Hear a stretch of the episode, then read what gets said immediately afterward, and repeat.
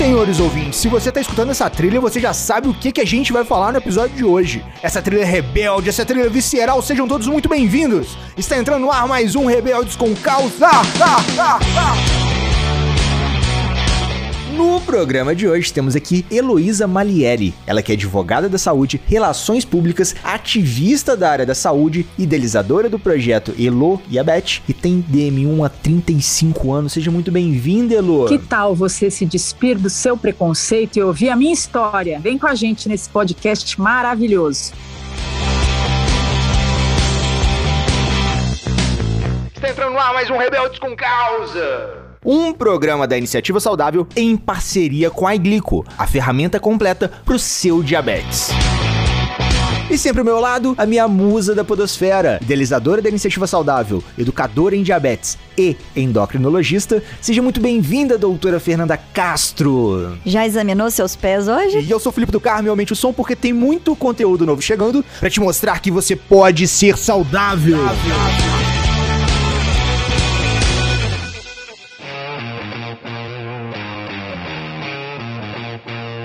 Então vamos lá, nesse nosso papo rebelde de hoje, nesse nosso papo que a gente já tá engatinhando para poder gravar. Não é de hoje, senhores ouvintes. Desde o Pode Ser Saudável do Defenda o SUS, que a gente conversou com a Débora Ligueri, a doutora Carla Mello e o Lucas Duarte, que a gente levantou a bola de convidar essa nossa convidada de hoje, a Elo, do Elo e a Beth. Então, assim, seja muito bem-vindo, Elo, seja muito bem-vinda a esse universo rebelde. E já começa contando pra gente, né, como é tradicional, como que a nossa fada madrinha da insulina chegou na sua vida. Ela chegou devagarzinho ali, com aquele pozinho de pirim-plim-plim, de pim, agora você tem um superpoder, ou ela chegou de voadora na sua vida? Ela chegou chegando, né, naquele, naquela entrada triunfante no dia do Natal, dia 25 de dezembro de 1985. Caramba! É interessante foi quando você fala dessa questão de como chegou. É, eu tinha 11 anos, né? Mas muito diferente dessa geração de hoje. Eu vejo minha filha de 7 anos, eu tenho duas, uma de 7 uma de 5, já super articulada, super ligada. Eu era uma menina, extremamente menina. E quando me perguntam como foi o impacto da Dona Beth na minha vida, não teve muito impacto, porque eu não entendi muito bem o que, que tinha acontecido. Eu comecei com sintomas clássicos da, da, da chegada da Beth, é, muitas idas ao banheiro, é, muita água. Eu comia bastante, eu era super gordinha, né? Eu sou de uma família italiana, libanesa e portuguesa, tudo ah, em volta da mesa. Pouca comida, né? e, aí, eu vi, minha mãe começou a perceber, meu pai, que eu estava emagrecendo, emagrecendo, até que ela ligou para o meu pediatra, o Dr. Plínio, já falecido, e falou: Olha, minha filha tá assim, tá emagrecendo, mas isso foi o quê? Uma semana, não precisou ir muito longe, não. E ele falou para minha mãe: Olha, faça um, um exame de glicemia na, na Ilona Fofa, era meu apelido, que ela está diabética. Dito e feito. Eu estava com 375 de glicemia, mas não entrei em coma, não entrei em cetoacidose, foi uma, uma entrada nesse aspecto até que branda. Eu emagreci muito, né? De dezembro para janeiro, emagreci 15 quilos. E aí, logo depois, em fevereiro, veio o início do ano letivo na escola eu estava com ia, no ano que eu ia fazer 12 anos e eu fui a sensação da minha turma. O que, que aconteceu com a Elo, gente? Emagreceu. E tem uma passagem muito interessante, eu conto isso sempre. Eu tinha uma grande amiga que hoje não mora mais no Brasil, já faz anos, e nós éramos as mais gordinhas da turma. E todo final de ano a gente olhava uma para outra e falava: o ano que vem eu volto magra, hein? E entrava ano, saía ano, nenhuma das duas voltava magra. Até que esse ano eu voltei.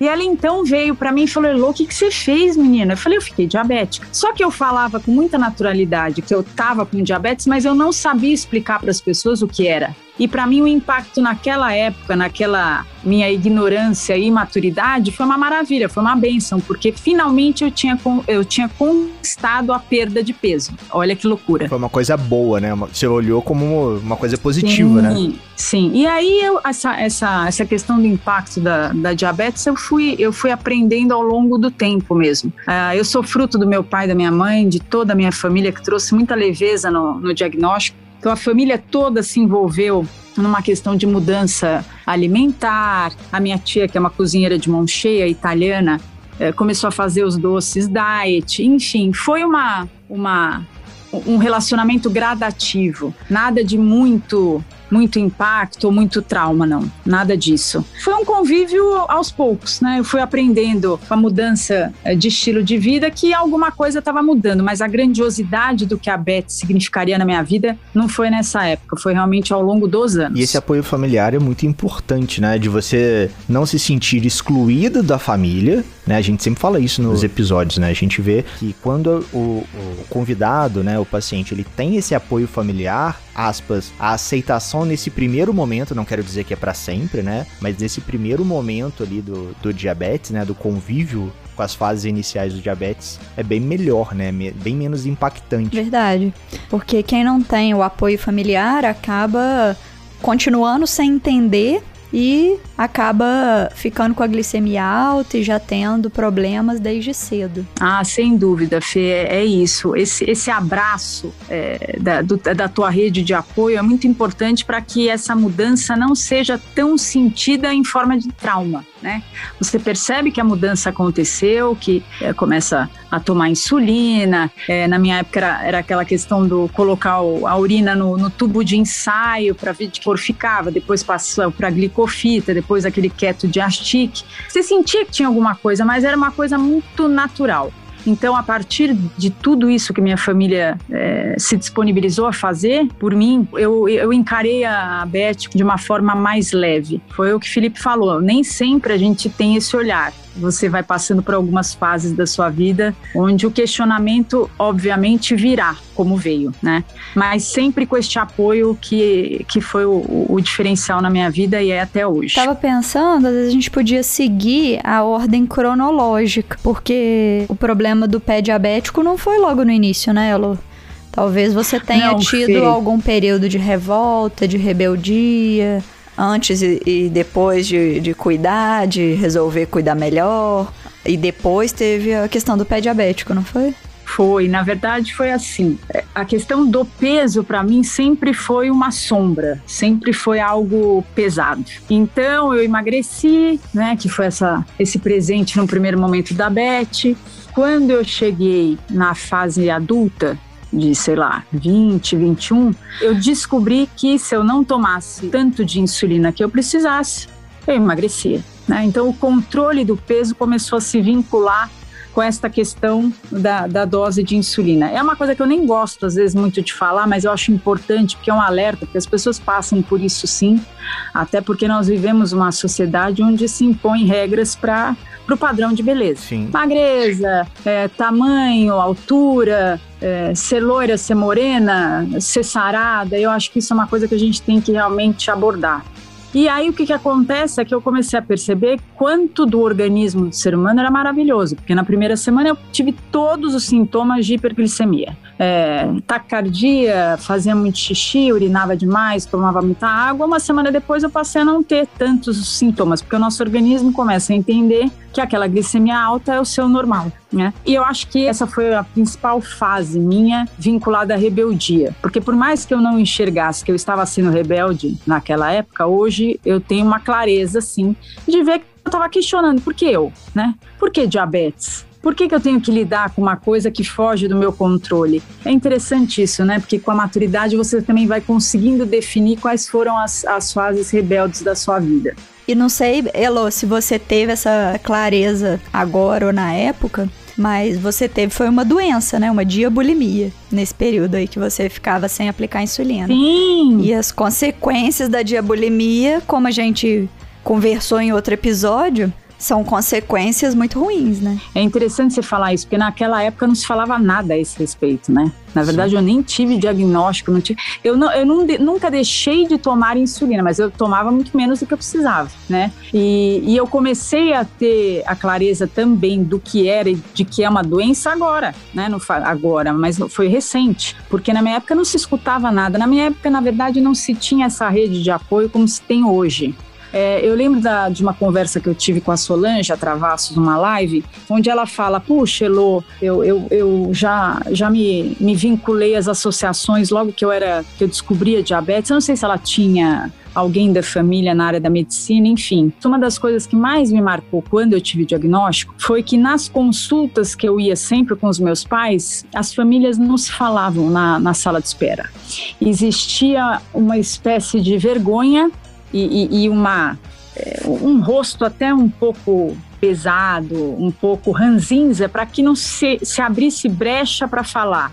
Né? E seria uma ótima oportunidade de você estar tá ali dividindo e compartilhando angústias e experiências. Não tinha isso, não, não dava para falar. É, as famílias ficavam isoladas, então sempre era uma criança e os pais então, é, foi uma, muito difícil. Eu, na minha época, meus pais não tiveram esse acesso e não tiveram nem a, a introdução numa associação, é porque São Paulo também é uma cidade muito grande, né? Então, essas coisas, talvez na época, se a gente tivesse esse acesso ao que nós temos acesso hoje, a minha história de vida e a deles também teria sido diferente, apesar de eu sempre enfatizar que os dois sempre trouxeram muita leveza para diabetes, mas nem sempre com as informações corretas, né?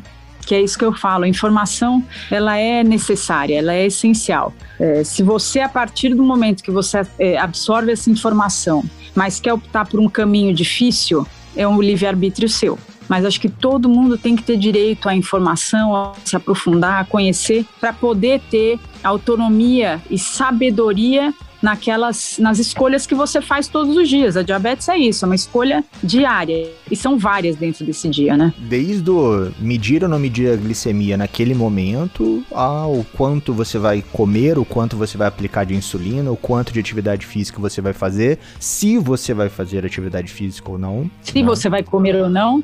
Se você vai comer ou não. O que você vai comer, é o que a Fernanda sempre levanta isso. também, né? Se você quer comer um donut, você quer comer uma bacia de chocolate ou uma pizza, ou você quer comer alguma coisa mais saudável naquele momento. Não quer dizer que não possa comer, né? Mas naquele momento, o que você vai comer, né?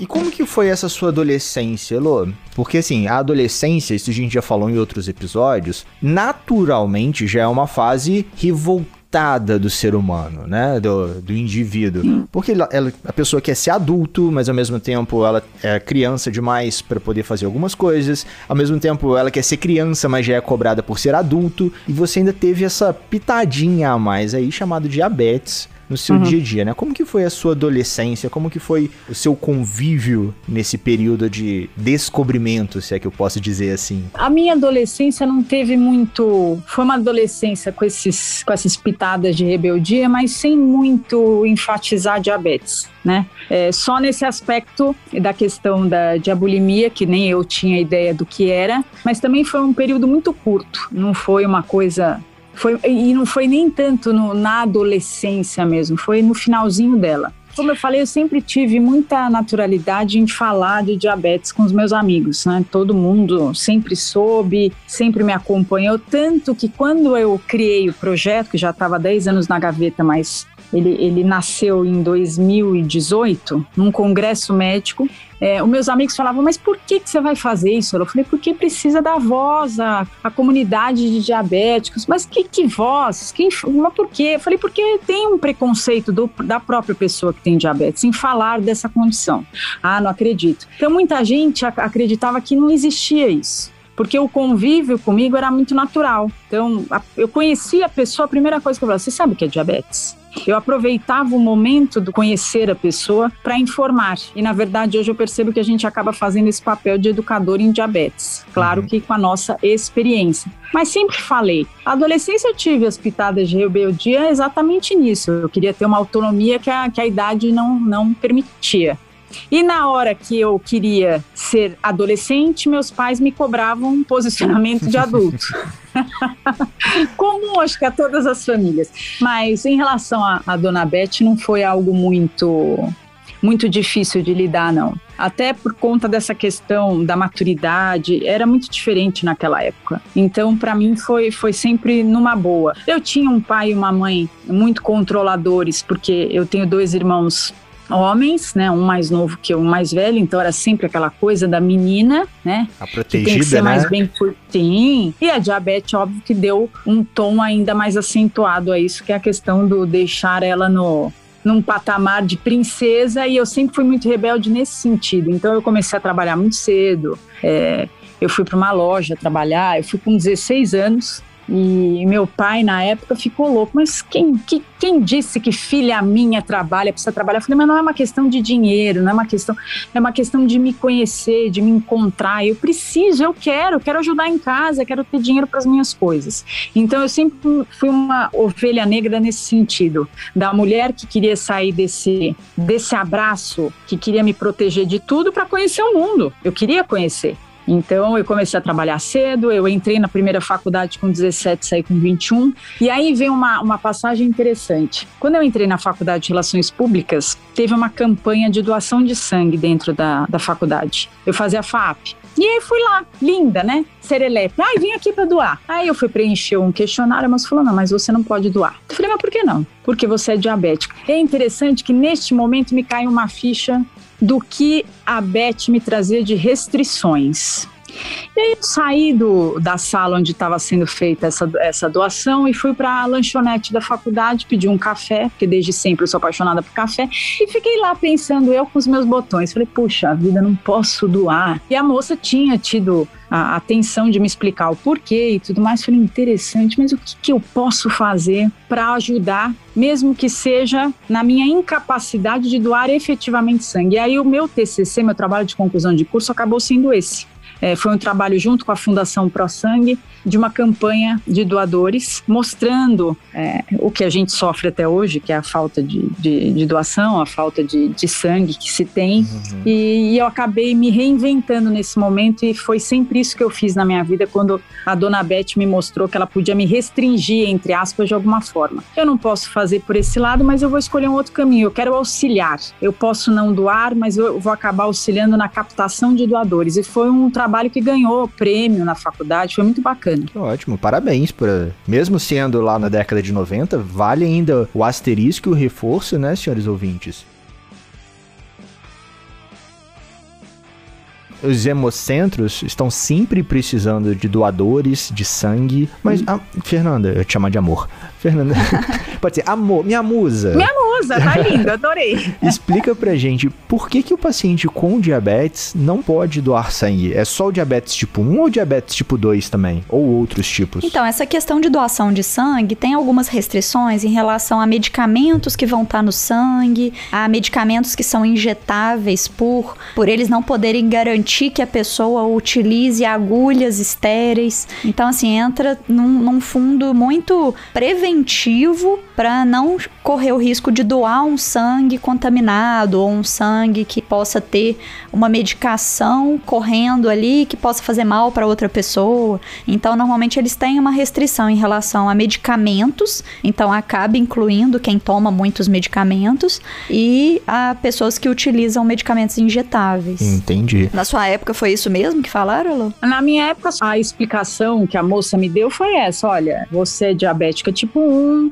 você tem uma alteração de glicose no seu sangue, você toma insulina diariamente, então você não pode doar. Foi, foi essa a explicação que ela deu para mim. Hoje eu sei que tem isso mesmo que você falou, acho ótimo, porque ainda se tem muito dessa dúvida para quem é diabético tipo 2, né?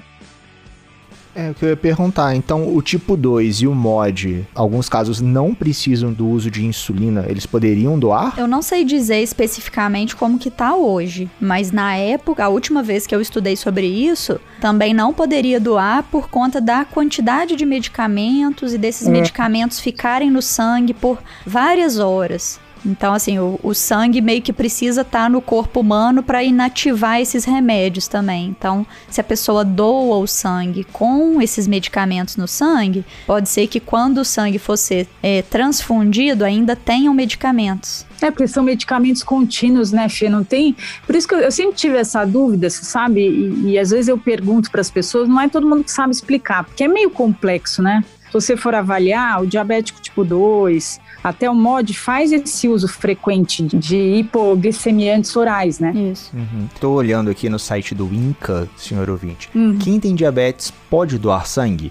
Abre aspas. Se a pessoa que tem diabetes estiver controlando apenas com alimentação ou hipoglicemiantes orais e não apresentar alterações vasculares, sim, poderá doar, caso ele já tem utilizado insulina, ele não poderá doar. Então fica aqui a informação do Instituto Nacional de Câncer. Então já atualizaram aí essa questão dos, dos antidiabéticos orais, que bom, né? Sim, sim, que aumenta bom. o número de possíveis de doadores. Possíveis doadores, exatamente. Maravilha. Então, senhor ouvinte, se você se enquadra nesse universo e você pode doar sangue, vá lá, faça sua contribuição, salve vidas, senhores ouvintes.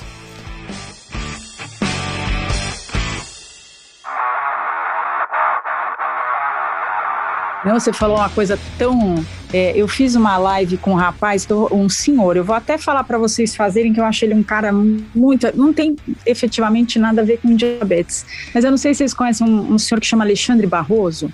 Não sei se vocês chegaram a ver uma live que eu fiz com ele. Eu vou fazer agora na, não nessa semana, na outra. Ele é um senhor que foi, ele fez acho que dois ou três transplantes de órgãos. E ele teve um, quando ele estava internado, que ele estava muito ruim, ele teve praticamente o diagnóstico que ali uma semana ele não sairia do hospital vivo, né? Então fala muito dessa questão de doação de sangue, doação de órgãos, em que momento de vida você tem que conversar isso com a sua família, que não é no momento onde a pessoa está doente, é uma conversa que tem que ser trazida no momento de descontração, no almoço de família de domingo domingo. E, e é, um, é, uma questão tão importante, porque normalmente a gente acaba trazendo essas questões num momento muito doloroso, onde não se há é, uma capacidade efetiva de estar tá conversando, porque o emocional está muito abalado. E ele estava falando, inclusive, da questão de, de transplante de, de órgãos agora, no, na época da pandemia.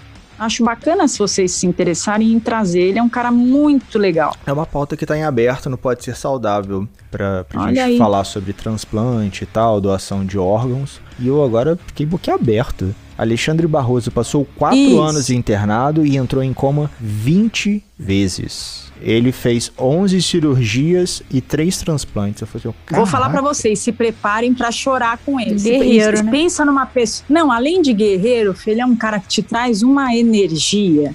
Eu chorei a live inteira com ele, porque ele fala: eu descobri nesse meu período qual era a minha missão na vida eu preciso disseminar o amor. Putz, ele é um cara fantástico, juro mesmo. Palavras dele, abre aspas. Agora eu não morro nunca mais.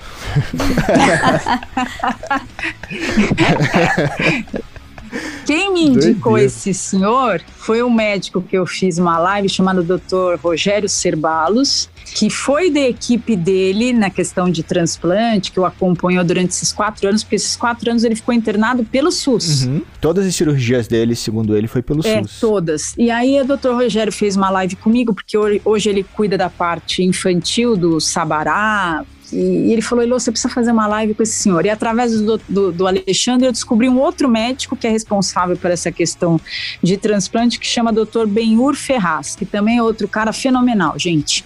É, é, gente que a gente precisa dar voz mesmo, sabe? Que faz um trabalho nos bastidores lindo demais. Esse é o tipo de pessoas que a gente tenta dar voz, é, porque tem, a gente até, até critiquei recentemente, né? Que muitas vezes o ouvinte dá mais crédito, dá mais valor para aquela pessoa que tá na rede social que tem 500 mil seguidores. Mas o médico, o pesquisador, ou a pessoa que realmente tá ali no bastidor, tem mil seguidores, dois mil seguidores, e a massa, né? Acaba não dando valor para aquela informação. Porque fala assim: ah, não, pô, aquele ali tem 500 mil, ele tá falando para 500 mil pessoas e fulano ali tá falando para duas mil. Eu vou acreditar mais naquele midiático.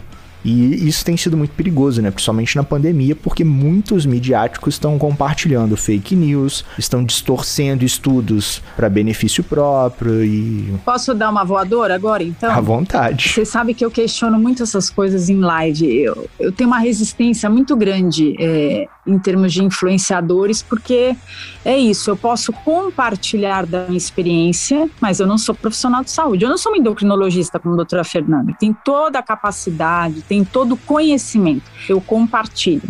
Então existe uma diferença que às vezes as pessoas acreditam que seja uma pequena diferença, mas que é muito grande. Compartilhar e prescrever. Uhum. O que funciona para mim pode não funcionar para o outro. E eu vejo um número de pessoas grande que tem uma audiência muito relevante prescrevendo o tratamento, sem ter essa capacidade. Isso é perigosíssimo. E aí entra meu lado, meu lado advogada. Por que não existir uma legislação para o influenciador? Ele tem que saber que o que ele fala ali tem sim uma relevância imensa e ele vai influenciar um número de pessoas, talvez para o mal e não para o bem. Então você precisa ter uma consciência, precisa ter um cuidado com o que você fala, mas a audiência, quando você segue alguém, você tem que fazer essa reflexão. Será que é isso que eu estou consumindo? É realmente uma, uma informação de qualidade? ou eu estou seguindo porque é da moda, porque tem muito seguidor. É isso mesmo. É uma questão muito importante. E às vezes o influenciador, ele não está nem tendo má intenção. Óbvio que tem alguns que tem, né? Mas alguns influenciadores ali não tem aquela má intenção de falar uma determinada coisa e falar assim, putz, eu não sabia que ia atingir dessa forma as pessoas né, por inexperiência dele, por despreparo ou o que for. Mas, infelizmente, tem outros, né, muitos que uhum. vão lá e distorcem realmente os fatos, né. Por isso já vai um convite para Fernanda para fazer uma live comigo, hein, Fê? Por favor. É claro.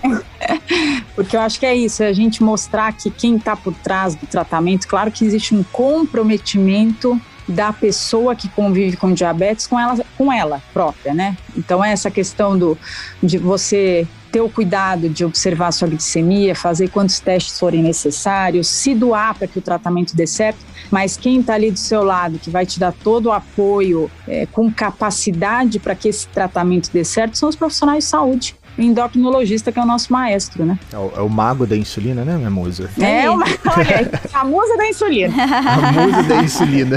Olha aí. Boa.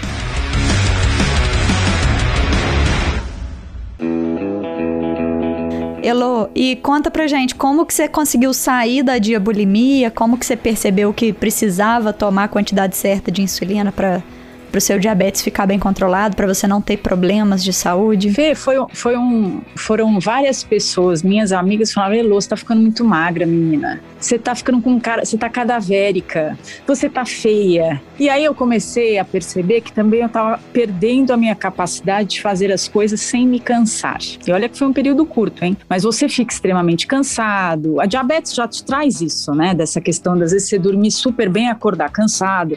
É, é uma doença que tá todo dia com você. Mas esses avisos começaram a me despertar que eu não estava bem. E eu tenho um problema seríssimo de uma visão deturpada até hoje. Se você perguntar, Elô, você tá magra? Eu nunca acho que eu tô magra. Eu tenho um, tenho um nome, isso que agora eu esqueci. Quando você se olha e se vê de uma outra forma. E aí eu comecei a falar, falei, peraí, se, eu, se, eu, se a Elô tem diabetes, é assim que eu tenho que me olhar. E é assim que eu tenho que me aceitar, e é assim que eu tenho que me tratar e me tratar da melhor forma possível.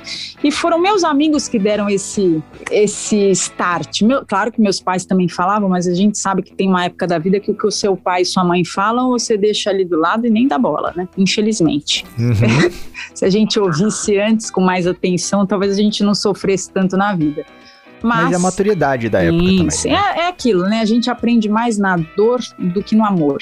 E aí eu voltei e só que eu venho de um tratamento também na minha, além de ter esse fato da, de abulimia, o médico que eu, que eu acabei parando depois de muito sofrer foi um médico que já é falecido, mas que a, a hemoglobina glicada para ele boa era 13. Nossa! É, e ele era um médico importante aqui. Mas o que, que acontecia? Ele tinha um discurso que abraçava os pais. E qual era o discurso que abraçava os pais? Ah, o seu filho pode comer tudo, desde que ele tome insulina. E a gente sabe que não é bem assim, né? Porque o diabético pode comer sim, mas o tudo é relativo. O tudo vai de acordo com o que te faz bem, que às vezes me faz bem, mas não faz bem para o outro e vice-versa. E então, um tudo moderado também, né? Assim, não é tudo à vontade. É, você pode comer um pouquinho de tudo, mas exagerado isso, nada. Como todo mundo, né, Fê? É. Acho que é essa visão do equilíbrio. Mas também acho que tem um pouco daquele, daquele ditado que diz o proibido é mais gostoso. Eu, eu nunca esqueço uma conversa desse médico comigo, que ele disse assim, Elo, é o seguinte, só tem uma coisa que você não pode comer. Tá, o que que é? Leite condensado puro e caldo de cana.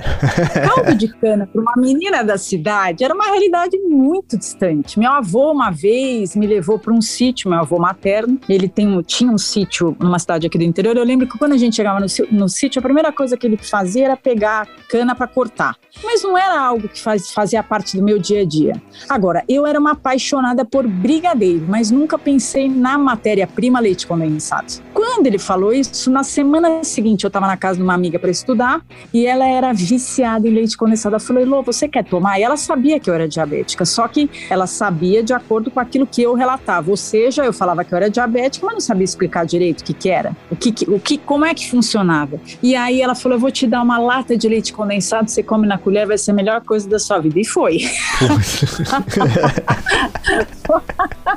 foi ótimo. Só que depois, quem sofreu fui eu e meus pais para controlar a bendita da glicemia, porque eu, tô, eu comi uma lata inteira. Não. Tá interessante. Aí depois isso, não né? sabe por que, que o pai não quer que você vá na casa da amiguinha, né? Meu Deus, olha.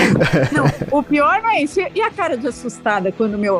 Uh, porque tem uma, uma coisa interessante. Meus pais, ou meu pai ou minha mãe, entravam no banheiro comigo para fazer xixi no copo. Oh. E aquilo me incomodava de matar maneira, por quê? Porque muitas vezes, quando se fazia o exame da glicemia no xixi, na, com a glicofita, ficava verde e eu não tinha feito nada mesmo. Mas aí a gente sabe que hoje tem um aspecto emocional, eu ficava ansiosa, eu, eu prendia o xixi para não ter que passar por essa situação. Então, tudo isso é óbvio que refletia na minha glicemia. Então, o que começou a acontecer? Eu comecei a falar que eu não queria ninguém entrando comigo. E o medo de que a, a minha, a minha glicemia, a glicose no, na urina ficasse alterada, eu deixava escondido atrás do, do vaso sanitário um copo de chá. Oh. Acreditem. É, Aí porque o chá era da... Não, eu deixava o copo de chá já pronto, na cor do xixi. E aí eu ia no banheiro, não deixava mais ninguém entrar. Quando a pessoa vinha, até que minha mãe descobriu, obviamente. Mas olha o trauma que isso que isso, e que hoje eu entendo, mas o trauma que me causava, quando aparecia uma alteração dos tons de verde, eu não tinha feito nada. Como em algumas vezes eu tinha feito mesmo, porque às vezes eu comia bombom escondido e colocava o papel embaixo do colchão. Tudo meus pais descobriram.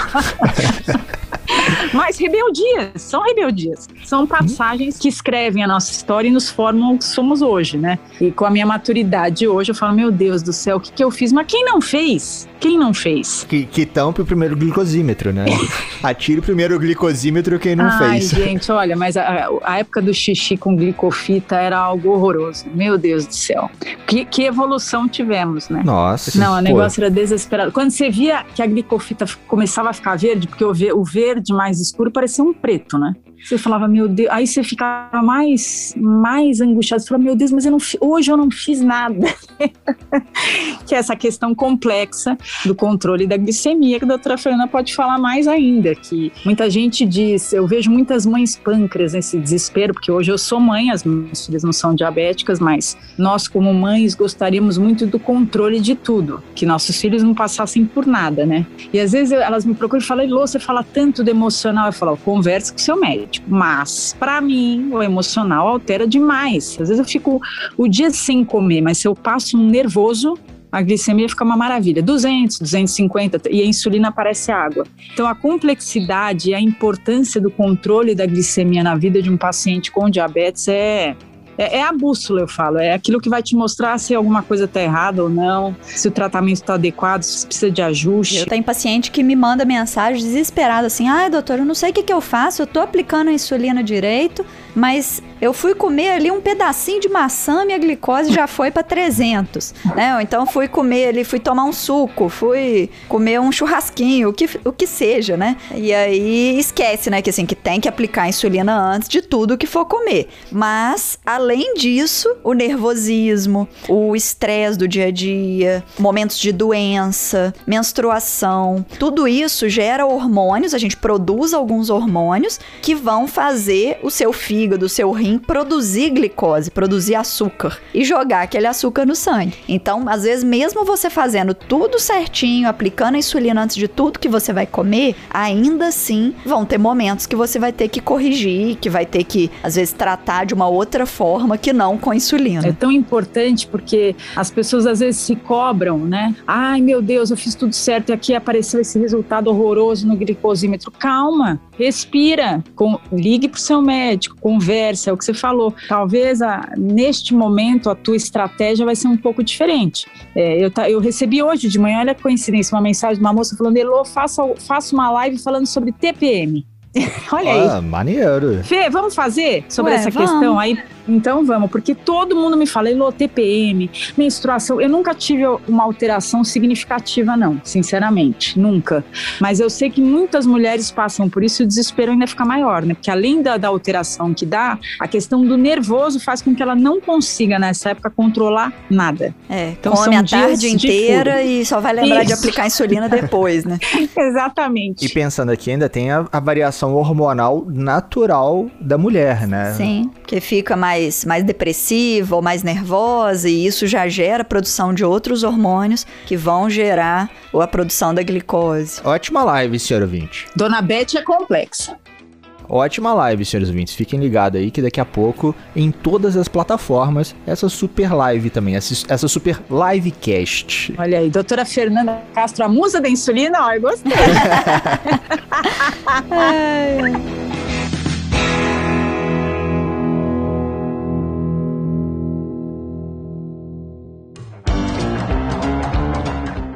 A gente falou de rebeldia, a gente falou de como que a fada madrinha da insulina, né, chegou na sua vida, mas como que surgiu, Elo, essa sua preocupação com o pé diabético? Que a gente sempre vê as postagens nas suas redes sociais, o seu ativismo, a sua chamada de atenção, né, para os seus seguidores, pro universo azul, né, pro universo diabético, para que eles foquem, né, para que eles deem mais atenção aos pés. Olha, essa tensão surgiu na dor, né? não foi no amor. Eu nunca ouvi de ninguém, infelizmente. Isso não é uma crítica destrutiva, é uma crítica construtiva, porque os pés têm sim que ter um olhar atento. Mas nunca ninguém falou: olha, Lô, depois de X tempo de diagnóstico, que eu acredito que seja de 5 a 10 anos, existe uma briga aí, e eu acredito que quanto mais precoce se olha, melhor. É, de falar: olha, você tem que olhar seus pés, a neuropatia é, pode acontecer ao longo dos anos da, da diabetes. Enfim, quando eu tinha 22 para 23 anos, eu sempre usei salto alto. Sou advogada, andava muito no centro, usava sapato de bico fino. Chegava em casa, meu pé estava estrupiado. Fora que eu sou ex-bailarina, clássica. Olha só. É. E aí um dia eu fiz uma bolha no meu pé e fui no médico. Ele falou: Ah, isso aí a gente trata com curativo. Tá bom. Tratou realmente numa boa, cicatrizou em dois, dois meses. Aí eu tive a minha segunda bolha, que era uma bolha, depois virou uma ferida no meu tornozelo direito. Eu estava usando uma bota e acho que a fricção da bota causou essa ferida, mais um ano para fechar essa ferida. Eu ia toda semana nesse médico, ele trocava curativo, uma semana sim, na outra não. Na minha terceira bolha, que também foi no pé que causou essa úlcera, que é uma ferida que você imagina. O que você olha é o que eu falo. O que você olha não é o que, o, o que realmente é, porque a úlcera no diabético ela vem de dentro para fora. A doutora Fernanda pode falar melhor, mas estou contando só pela minha experiência. E eu fui numa médica, numa endócrina, ela falou: Elô, por que, que você não faz câmera hiperbárica? Câmera hiperbárica é um uma das ferramentas que você tem para cicatrização, mas você passa por um processo seletivo para ver se você pode ou não. Você entra numa cama como se fosse numa ressonância magnética, mas ela é transparente, esse tubo, e você fica lá uma hora respirando oxigênio puro, para que ele consiga chegar nas extremidades. Isso auxilia na cicatrização. E aí, nessa, terceira é, ferida, eu consegui cicatrizar e passou, ok, mas nunca ninguém falou, vamos fazer um, um rastreio vascular para ver o que está acontecendo para você ter essas feridas, se, se tua parte vascular é, ela está intacta, se ela sofreu alguma coisa, porque o, o, grande problema é que as pessoas às vezes não se dão conta de que a área vascular é uma área que tem que ser olhada com cuidado se a gente pensar que a diabetes é uma alteração dos níveis de glicemia no sangue. E o corpo todo se alimenta dele né? Se a gente for parar para pensar, uhum. por isso que as doenças associadas ou vinculadas à diabetes estão é, ligadas em todos os órgãos, né? Desde a cabeça, parte de saúde bucal, olhos, coração, rins, é, a questão da, das veias, enfim, artérias. Quando eu tava, eu, eu tive uma gravidez com 36 anos, que foi a primeira, natural.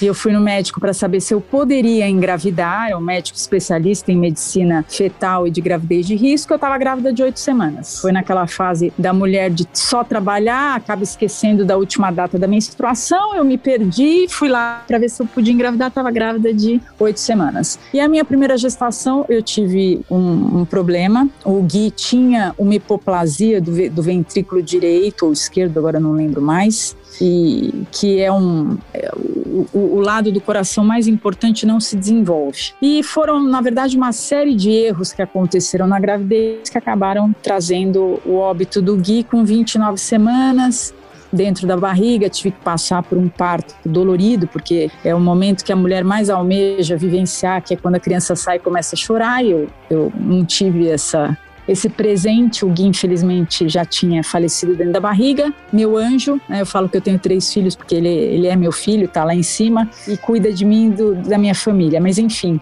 é, diante da, dessa perda, ainda vivi meu luto, mas veio a vontade de ser mãe. Eu falei, eu vou ser mãe. Eu vou ser mãe porque foi realmente uma série de fatalidades no longo do caminho que culminaram no, nessa, nessa perda. Por quê? Porque eu estava num médico que não fez o exame que precisava, que era o ecocardiograma com 12 semanas. A mulher diabética tem uma série de cuidados a mais na hora da maternidade e, e, e a pessoa que está te, te acompanhando, o profissional que esteja te acompanhando, é importante que ele saiba sim o mundo que é diabetes, para que ele possa ter os cuidados mais é, detalhados de como, como, como orientar essa, essa mulher que está passando por uma gestação, enfim.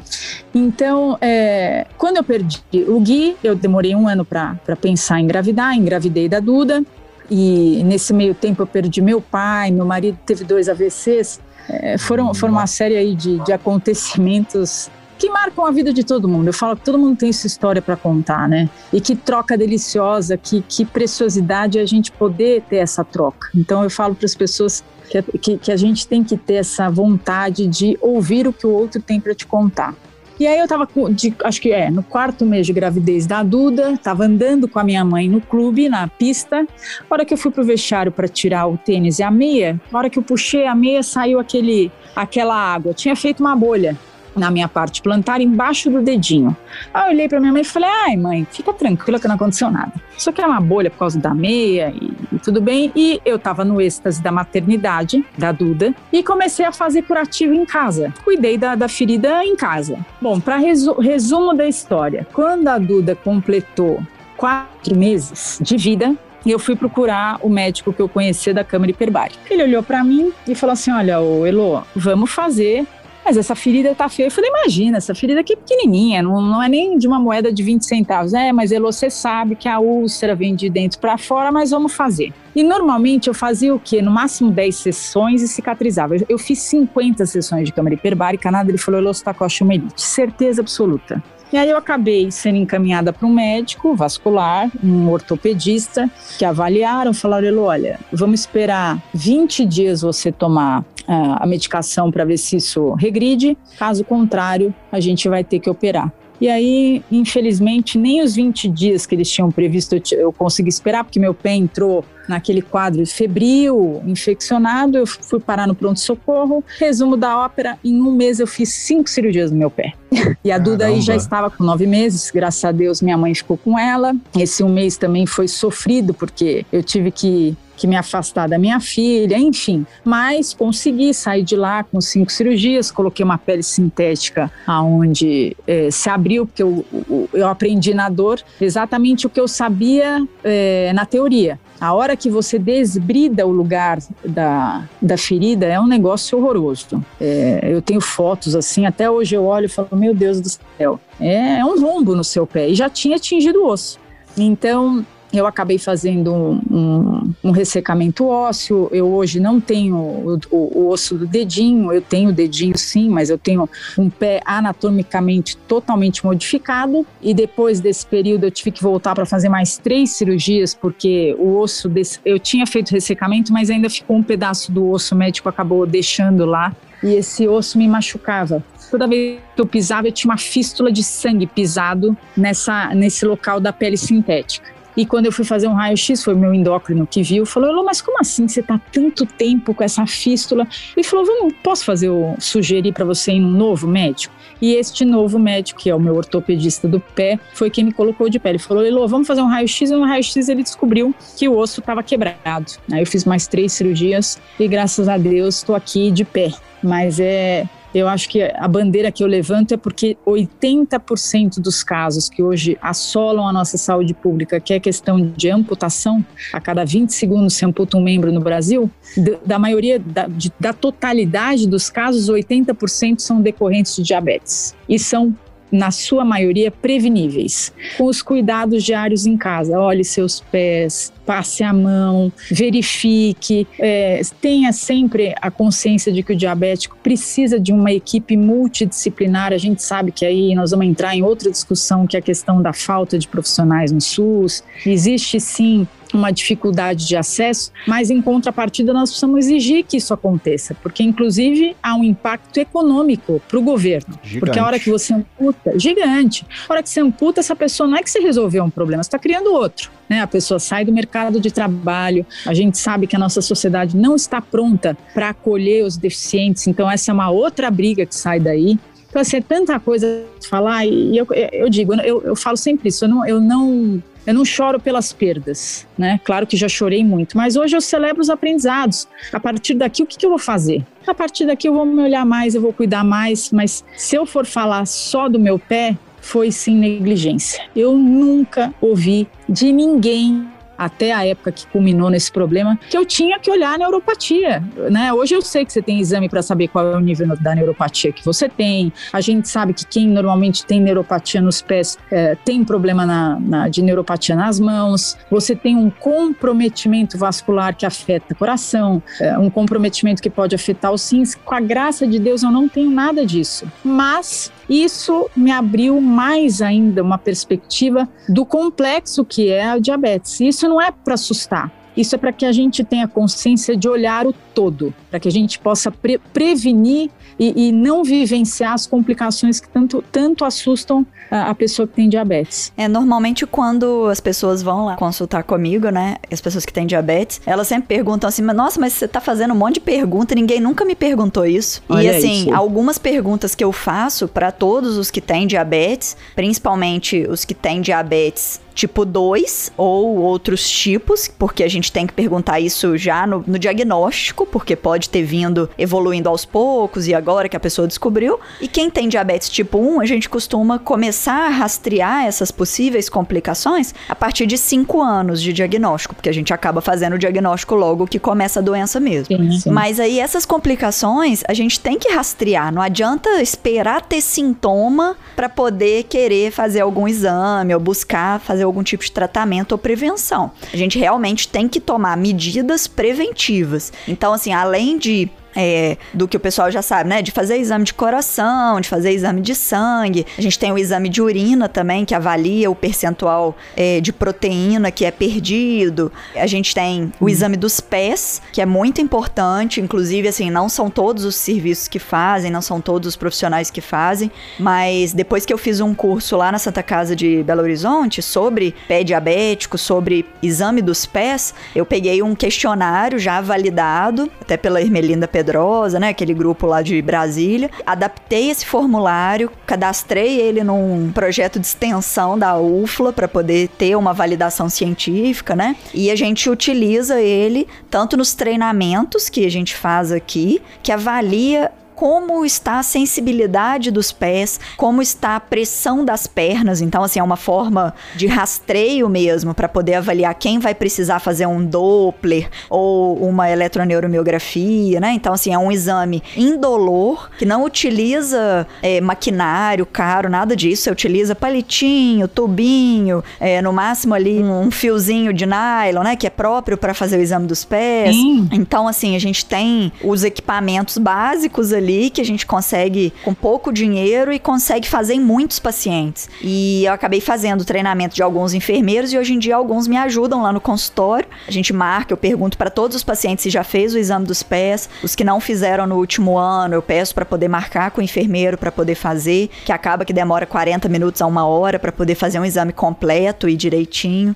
E a gente consegue classificar o nível de neuropatia, orientar de acordo. Então o enfermeiro orienta como que tem que cuidar daquele naquele pé, se já tem alguma alteração, se não tem. Além de olhar os pés, né, que é esse autoexame, tem também a questão de não ficar colocando o pé em água quente, em água fria, em chão muito quente, chão muito frio, usar um calçado adequado, não ficar andando descalço, usar meia branca. Então, assim, tem várias questões que envolvem o cuidado com os pés para evitar o surgimento dessas bolhas, desses machucados, dessas úlceras, né? Que você bem falou que realmente vai macerando ali, vai amassando a carne ali por dentro e quando acaba Isso. aparecendo na pele é porque lá dentro já tá bem amassado, já a pele já não tá conseguindo segurar mais. Então, assim, realmente é bem perigoso esses, essas feridas, principalmente na região plantar do pé.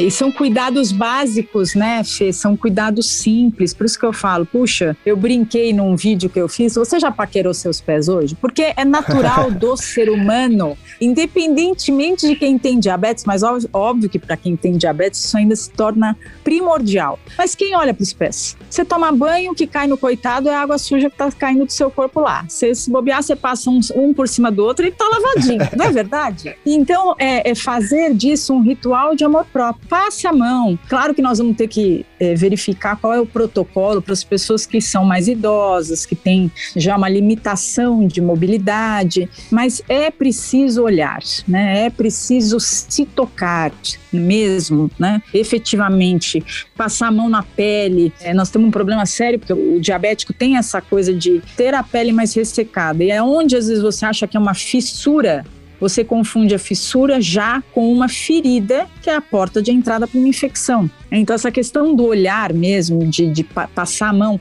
Eu, eu lembro que eu estava saindo do banho e eu não ando mais descalça, tá? Desde que eu tive problema. É, outra questão que eu acho que a gente podia. Há uma diferença muito grande entre o sapato adequado para o diabético, não é o sapato confortável que é o que se vende, infelizmente, no Brasil, como se fosse um sapato adequado para o diabético, mas sim um sapato terapêutico. É o sapato que vai abraçar o pé do paciente na sua anatomia. Então tem um molde, é um, é um sapato todo especial para quem precisa.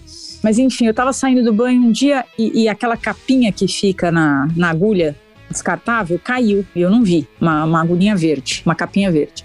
E aí tomei banho e tal, aí eu tava nesse ritual de, de, de beleza que eu brinco, o que, que tava grudado na minha sola do pé?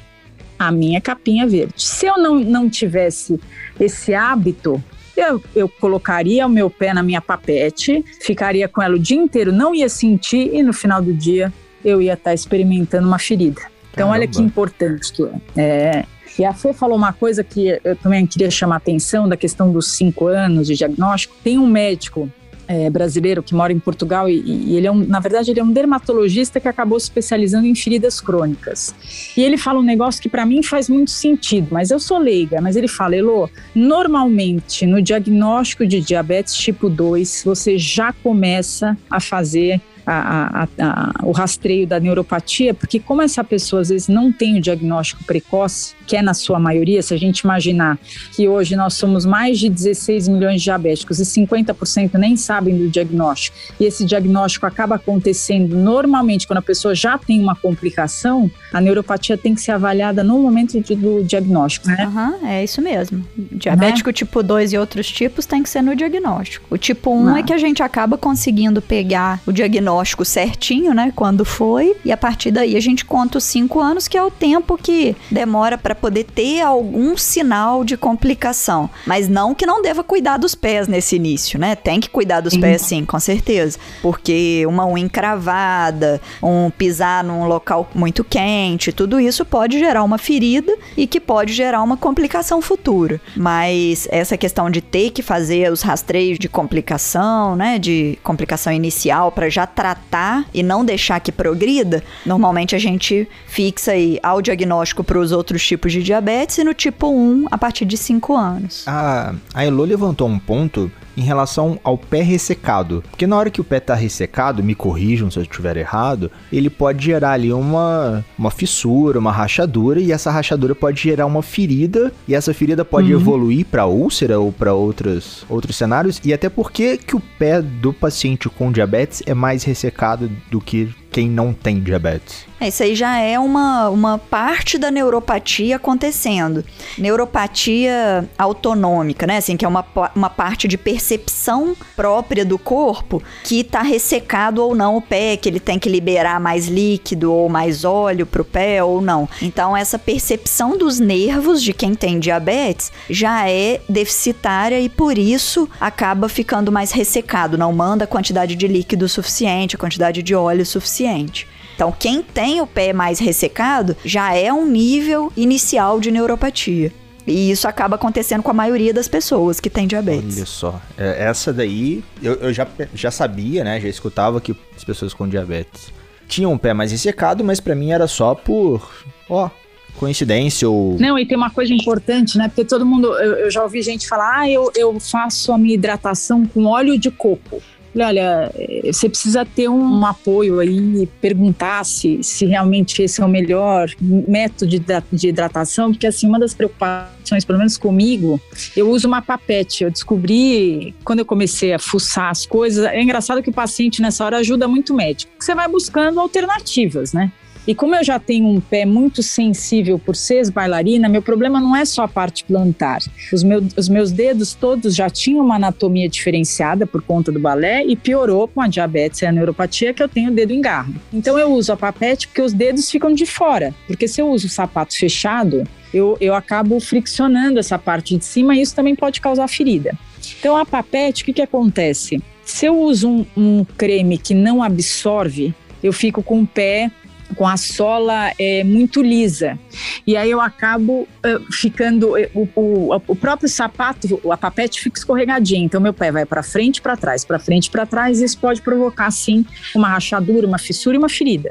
Então tem que tomar muito cuidado com o tipo de hidratação, apesar de ter muita coisa boa por aí, mas justamente para você não deixar o seu pé vulnerável quando você está usando um sapato. Verdade. Né? O ideal é um, creme, é um creme que absorva mesmo, né? Que não deixe o pé nem úmido úmido e nem oleoso. É. Nossa, o pé é outro, é um mundo à parte também, né?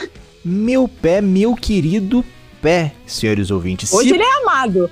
Ele é amado por mim, mas eu vou te falar que eu vou falar para vocês que não era assim não. Porque como eu fui bailarina mesmo, né, eu cheguei a, a ser quase profissional, eu falava que o meu pé não fazia parte de mim. Ele era um ser à parte. Então os cuidados eram muito como eu brinco assim, muito. Né? Ah, eu olhava para ele de vez em quando, dava uma, uma olhadinha, mas nunca tive essa preocupação da hidratação, nada. Realmente essa consciência veio depois do meu drama com o pé. Quase que aquela frase que uma pessoa que a gente ama muito, né, minha musa? Pra que, que eu tenho pé, né? Pra que, que serve o pé, né? E olha o quanto ele é essencial, né? O Porque quanto? a nossa capacidade de ir e vir, de locomoção, é através dele. Exatamente. Uma das coisas que eu também sou muito defensora são dos podólogos. Se a gente pensar que a maioria das pessoas frequentam, é claro que não é qualquer um, você precisa ir num podólogo que seja especializado em pé com pessoas com diabetes. Mas ele acaba fazendo um papel muito importante. Ele é o agente primário de saúde, que vai poder dar um, um caminho diferente para essa pessoa. Se ela tiver com alguma alteração, se ela tiver com qualquer tipo de, de sinal de que algo não anda bem, este é o profissional que tem a capacidade, capacidade de educar e orientar que esse paciente procure ajuda. Sim, assim, podólogos são de grande ajuda, principalmente quando a pessoa tem uma unha encravada ou um calo. Eles vão ser a pessoa específica para saber cuidar daquela situação ali do pé, né? Mas realmente tem que ser alguém que não vai ficar também agredindo demais o pé, não vai ficar abrindo o pé demais no sentido de colocar exposto a novas feridas, a novas bactérias, porque tem alguns que vão passar da conta, né, da limpeza dos pés e sendo uma pessoa com diabetes já tem uma tendência maior à infecção, à não cicatrização. Então também realmente tem que ser alguém que, que tenha essa noção, essa, esse conhecimento relacionado ao diabetes. Se, se a pessoa não for ao podólogo, para os seus ouvintes aí, se, se você não quer ir a um podólogo, existe um, um enfermeiro especialista nisso que chama podiatra, que, era uma, que também é uma profissão que eu descobri ao longo do projeto. Eu, eu já tinha ouvido, mas não sabia que existia no Brasil, mas tem podiatra. Olha que interessante. Aqui em Lavras a gente tem sorte, que a gente tem uma que, que tem as duas formações. Ela é enfermeira, é, é podóloga. Verdade, verdade. E ainda é parceira nossa aí na, na Associação Amigos dos Diabéticos.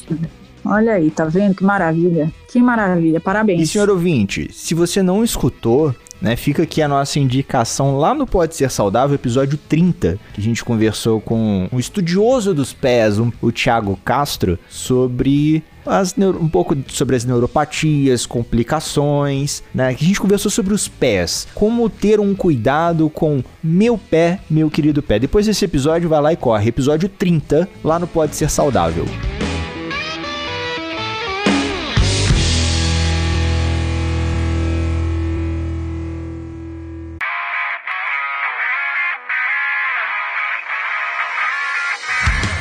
E estamos chegando ao final de mais um episódio rebelde, senhores ouvintes. Sim, esse episódio que foi passo a passo, caminhar a caminhar dessa história saudástica, nessa história de rebeldia. A gente teve esse episódio construído com Heloísa Malieri, mais conhecida como Elo, a Elo do Elo e a Beth.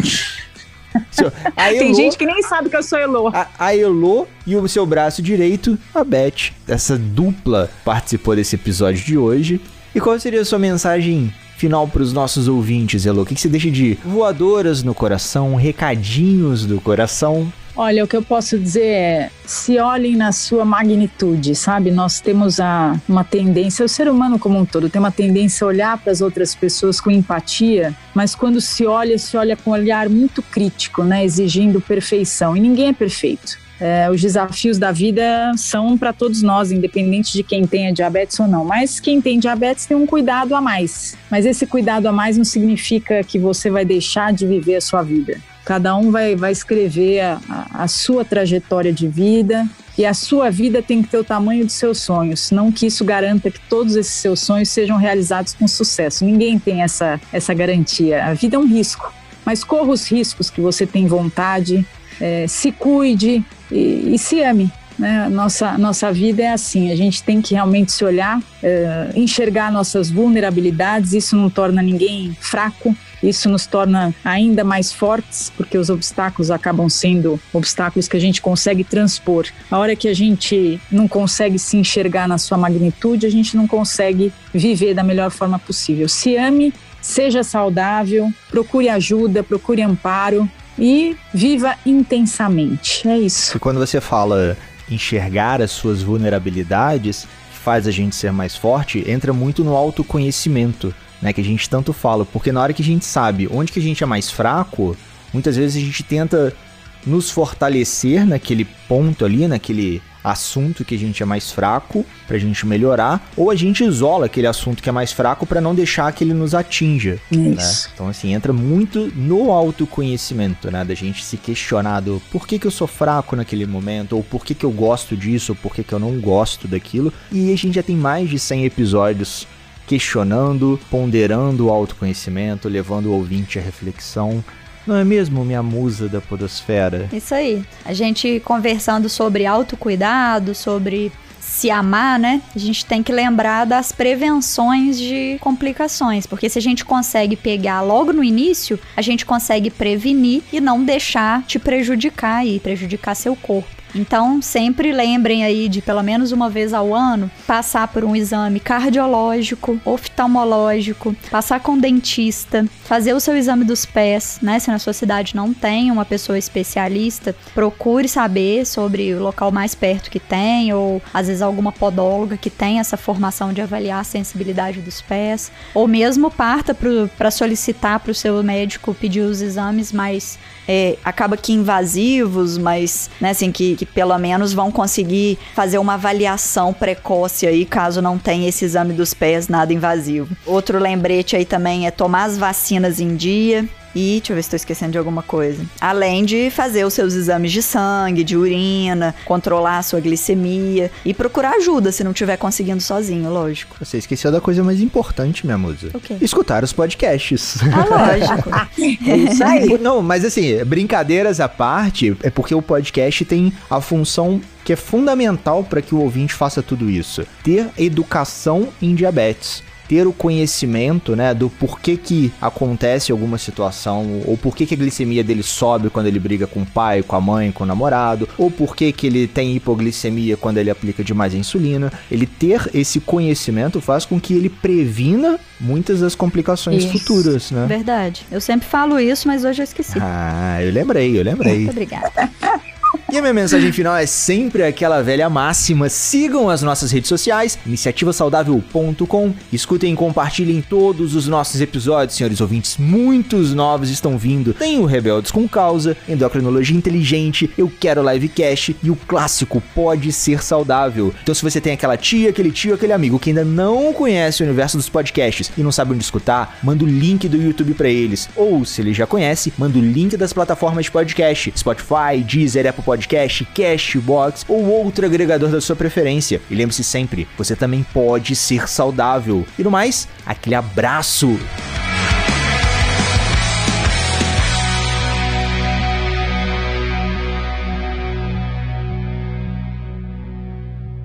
Esse episódio foi editado por Estúdio Casa, o lar do seu podcast.